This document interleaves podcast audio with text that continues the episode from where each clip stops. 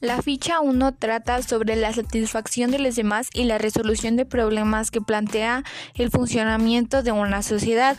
Puede ser alternativamente entendidas por el Estado, por el mercado y o organizadores de la sociedad civil. La ficha 2 trata sobre desarrollar capacidades, es importante y la mayoría de los problemas de nuestros sectores públicos se impulsan a nuestro supuestamente estado poco capaces o con déficits.